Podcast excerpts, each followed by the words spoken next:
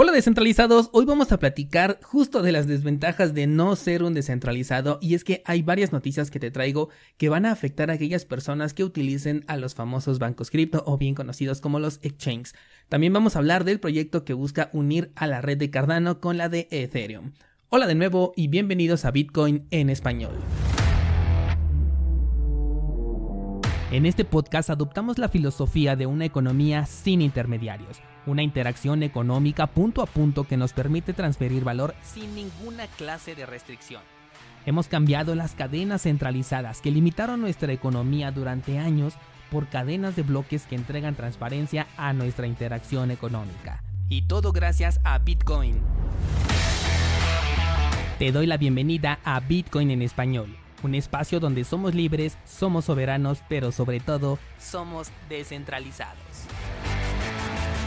El precio de Bitcoin ha tenido ya ese retroceso que estábamos eh, esperando o hablando de él. Llegó aquí a la zona del de, soporte que tenemos en los 45 el cierre de la vela, de hecho, si te puedes dar cuenta en tu gráfico, está por encima del soporte. También la apertura de la, de la vela del día de hoy está también por encima del nivel de soporte. Sin embargo, no ha conseguido respetar ese nivel. En este momento se encuentra un poquito por debajo. Ha llegado a los 44.984 al momento de grabar este episodio.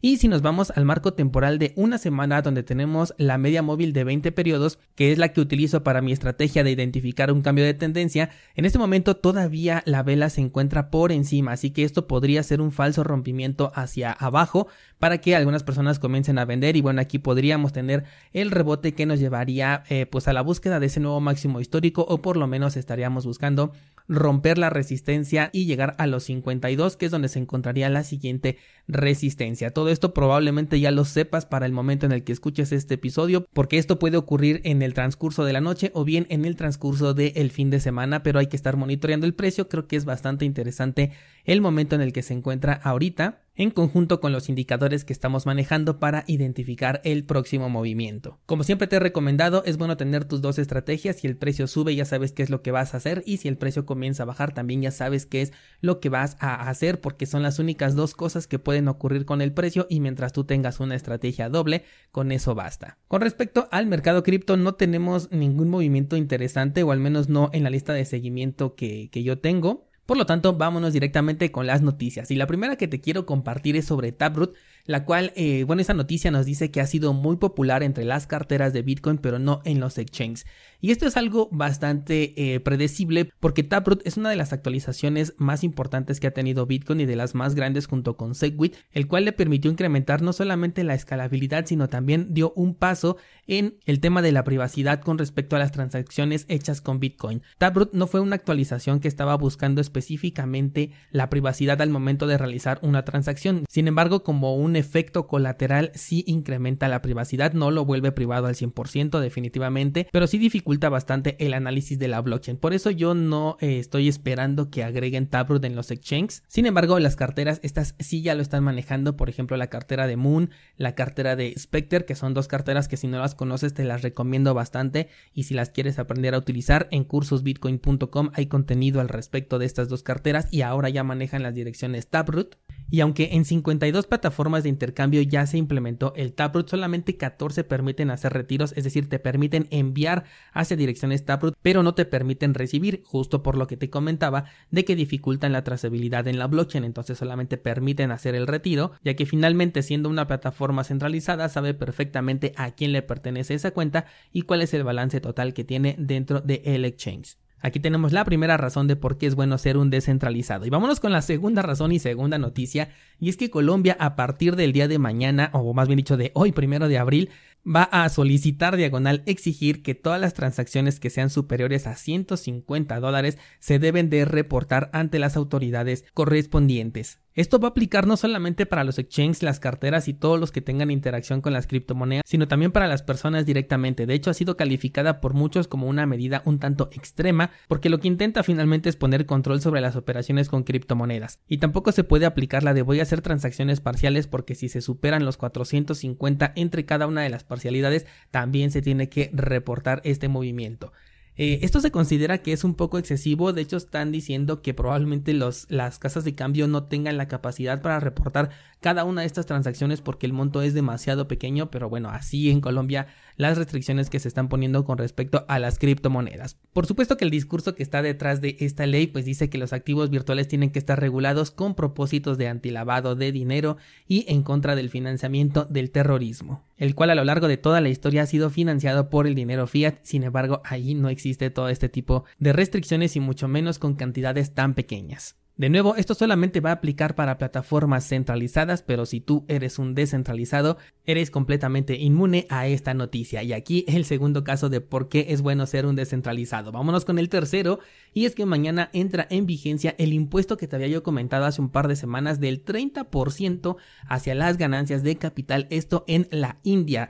No sé si recuerdas, pero se iba a implementar este impuesto. De hecho, mucha gente se puso en contra y empezaron a decir que, que bajaran el impuesto, ¿no? Que les parecía bastante excesivo. Y en aquel entonces yo te comenté que no hay necesidad de buscar que reduzcan el impuesto si las criptomonedas son un medio de intercambio de valor. Simplemente hace falta que si las personas ya saben utilizar cripto, pues simplemente las intercambien entre ellas de manera peer-to-peer, como originalmente nació esta tecnología. Y este impuesto pues simplemente no se pueda aplicar. De ninguna manera estoy recomendando la evasión de impuestos.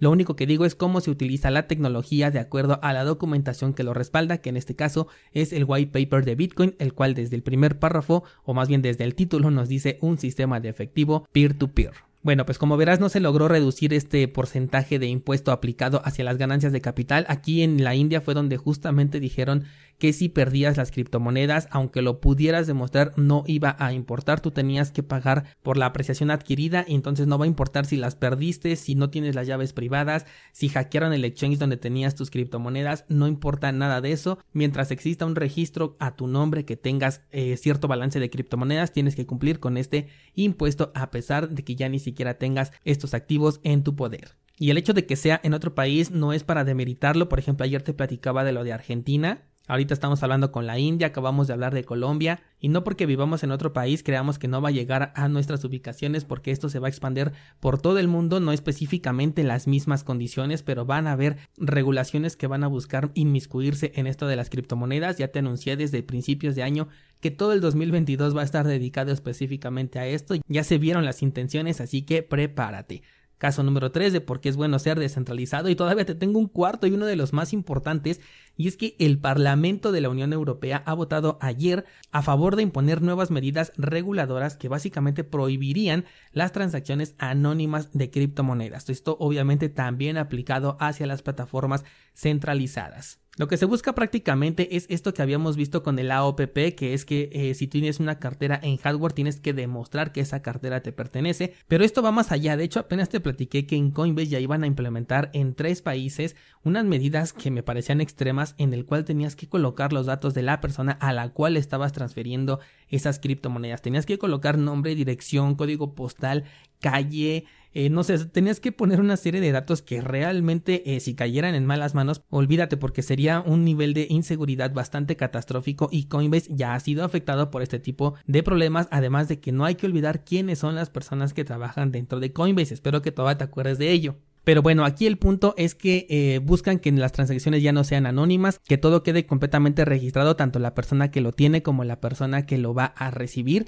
Aquí yo no sé si lo vayan a poder eh, llevar a cabo porque pues tú estarías compartiendo datos que a ti no te corresponde compartir, ¿no? O sea, por ejemplo, imagínate que tú y yo vamos a hacer una transacción, tú te llamas, no lo sé, Pedro Martínez y yo estoy proporcionando tus datos sin tu autorización. Estoy diciéndole ahí, Pedro Martínez vive en tal lugar, este es su número de teléfono, vive en tal calle, tiene tal código postal. Entonces esto realmente es bastante preocupante. No creo que llegue a aceptarse. Todavía hace falta ciertas autorizaciones para que se lleve a cabo, pero la verdad es que si lo, si lo aprobaran, esto significaría un verdadero atentado en contra de la privacidad de las personas.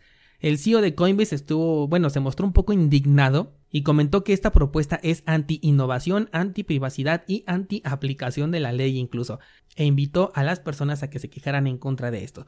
Yo más que una queja, pues sugiero que eh, no utilicemos servicios centralizados y San se acabó. Aunque acepten esta ley, no nos va a afectar absolutamente a nadie si somos descentralizados. Por supuesto, al CEO de Coinbase sí le afecta porque su plataforma es centralizada. Así que esta fue la razón número 4 de por qué vale la pena ser un descentralizado.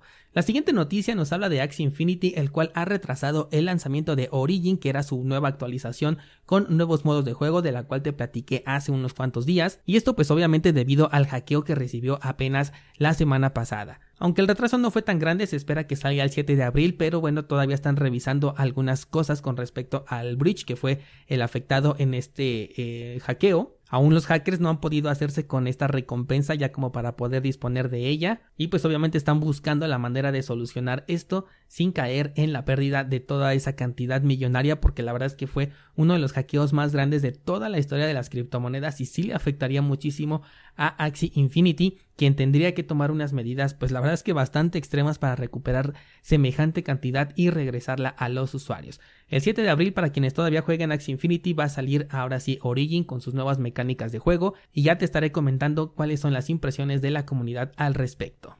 Por último, vamos a hablar de Milcomeda, no sé si se pronuncia de esta manera o, o, al menos con este acento, pero bueno, el punto es que es un proyecto que busca unir las redes de Cardano con la red de Ethereum.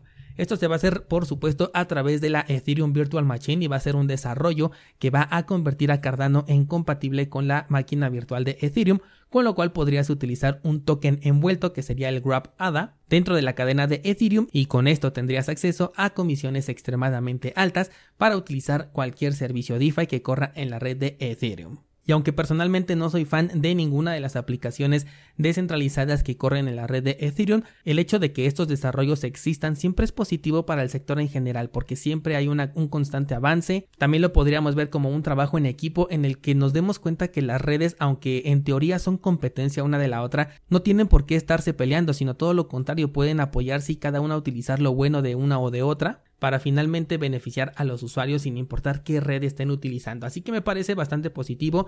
De hecho, Charles Hoskinson reconoció el desarrollo diciendo enhorabuena a todo el equipo de DC Spark. Este es un gran momento para Cardano. El ecosistema ahora es compatible con la Ethereum Virtual Machine desarrolladores de Solidity a codificar. Y es que con lo acostumbrados que están ya los desarrolladores a programar en Solidity en lugar del el lenguaje que utiliza Cardano, podría abrir la puerta para ver ciertos desarrollos aceptando a Cardano, como por ejemplo Aave, Compound, todo esto por supuesto a través de un token envuelto que estaría corriendo en la red de Ethereum. Y pues hasta aquí con las noticias del fin de semana descentralizados. El lunes vamos a platicar de un tema muy importante con respecto a lo que platicábamos ayer del posible corralito en Argentina, así que no te pierdas el episodio y cualquier cosa que quieras comentar, recuerda que tenemos nuestro grupo de Discord. En las notas de este programa encuentras también el enlace para nuestro pool de Cardano para que puedas delegar tus tokens y obtener recompensas la página de minteo de tokens NFT también en la red de Cardano y cursosbitcoin.com que el día de hoy subo una nueva clase.